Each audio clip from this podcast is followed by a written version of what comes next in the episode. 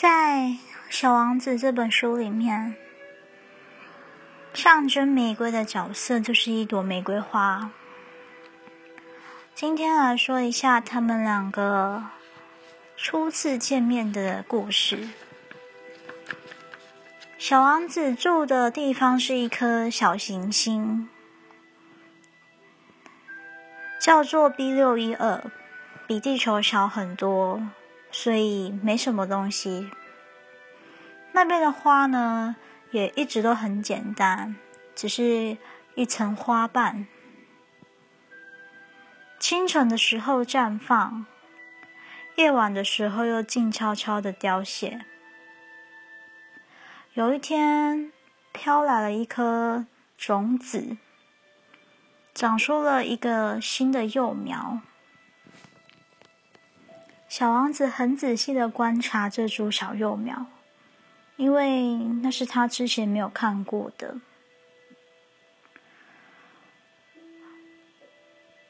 可是这个幼苗的枝叶很快就停止生长，开始慢慢的长成一朵花。小王子先看到一个很大很大的花蕾，他就觉得这个花蕾里面好像有一个奇迹。可是这个花呢，躲在它的绿闺房里面打扮了很久。他精心挑选自己的颜色，一片片调整花瓣的位置。他希望自己出现的时候是很美丽的，看得出来他很爱美。他日复一日的静静的打扮自己。终于有一天清晨的时候，也刚好是日出的时候，它终于绽放了。他打个哈欠说：“嗯，我刚睡醒，请你原谅我，我的花瓣还有点乱。”小王子直接说：“你真漂亮。”花甜甜的跟他说：“难道不是吗？”我是跟太阳一起出生的，小王子一下就知道这朵花不谦虚，可是它很美丽动人。玫瑰跟他说：“我想是早餐的时候了，你该好心的想一想我的需要。”小王子听了觉得很不好意思，就跑去找浇花器。就这样，他开始照顾这朵花。可是，这朵花的虚荣心也在折磨他。譬如说，有一天，玫瑰说到自己的刺的时候，他跟小王子说：“你让老虎朝着我来吧。”小王子回答他：“我的星球上没有老虎，而且……”再怎么说，老虎也不吃草。玫瑰甜甜的跟他说：“我不是草，我一点都不害怕老虎。可是我怕风，你没有帮我准备屏风吧？”小王子想着，怕风对一个植物来说真不幸。可是你这朵花。可真娇贵啊！玫瑰又跟他说：“晚上的时候，我想要你把我放到玻璃罩里面。你住的地方很冷，在我来的那个地方。”说到这里，他就停住了，因为他来的时候也只是一颗种子而已，怎么可能知道其他世界的事情？被小王子发现他在撒谎，玫瑰觉得有点尴尬，咳嗽了两三声，让小王子觉得有亏欠之意。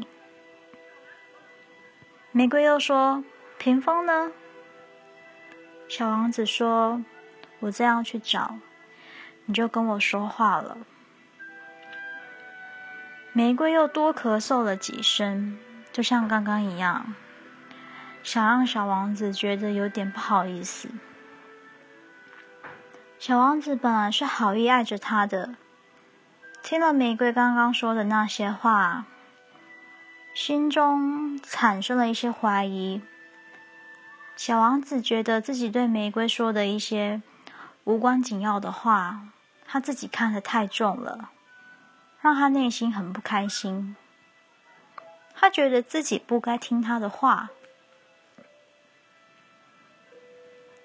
小王子说：“我绝不该听那些花的话，我应该只是看着它们，感受它们的芬芳。我的花。”让我的星球芳香四溢，可是我却不知道去享受它的美好。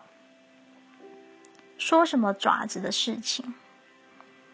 我心里本来应该充满爱怜跟同情的，可是听起来让我这么心烦。事实上，我那时候什么都不懂。我应该看他的行动，而不是听他的言语。他让我的生活变得芬芳多彩，我真不应该离开他跑出来。我应该猜到他后面的小把戏，后头的感情是什么。话都是这样矛盾的，但我那时还太年轻，不知道怎么去爱他。故事就到这边，那。短短的几个，短短的四页而已，其实有蛮多想象的，可以套到每个人曾经的故事上面。